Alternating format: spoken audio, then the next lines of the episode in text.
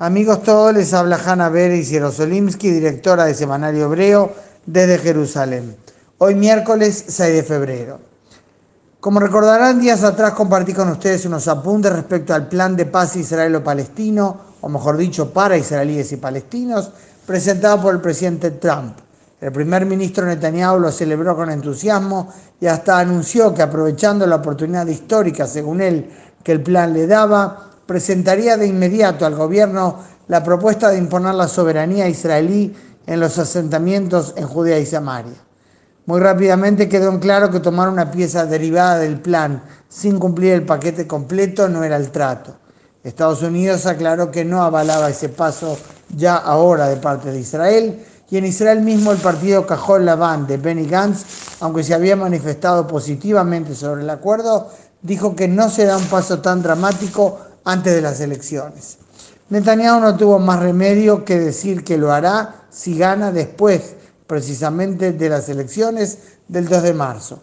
Los líderes de la población judía en Judea y Samaria, representados en el así llamado Consejo Yesha, pusieron el grito en el cielo, recordándole a Netanyahu que si no declara la soberanía en los asentamientos ahora, en las elecciones, según ellos, gana la oposición.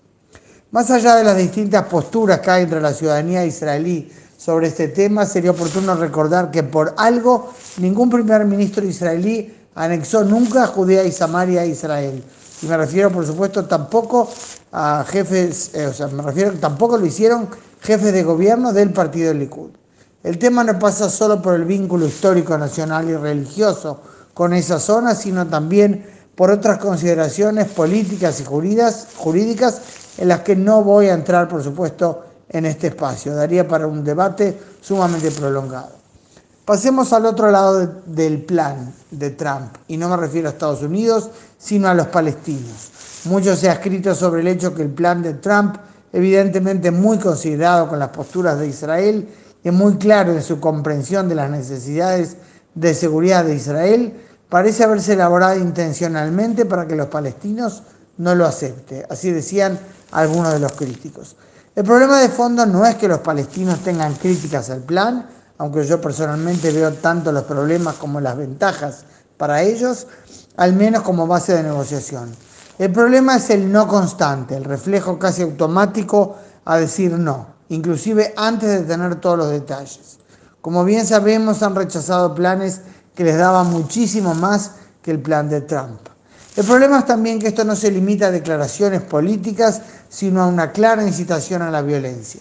De diferentes figuras de Al-Fatah salieron llamados claros a la violencia, aunque siempre se disfrazan con palabras como resistencia popular y pacífica.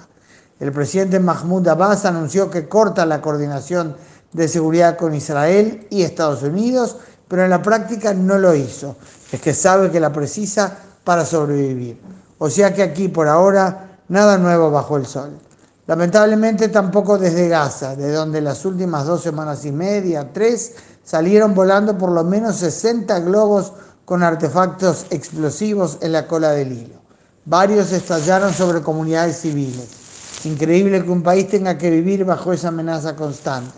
Y además está decir que esto ocurre mientras desde Gaza también esta semana dispararon cohetes varias veces hacia Israel detonando las alarmas en el sur.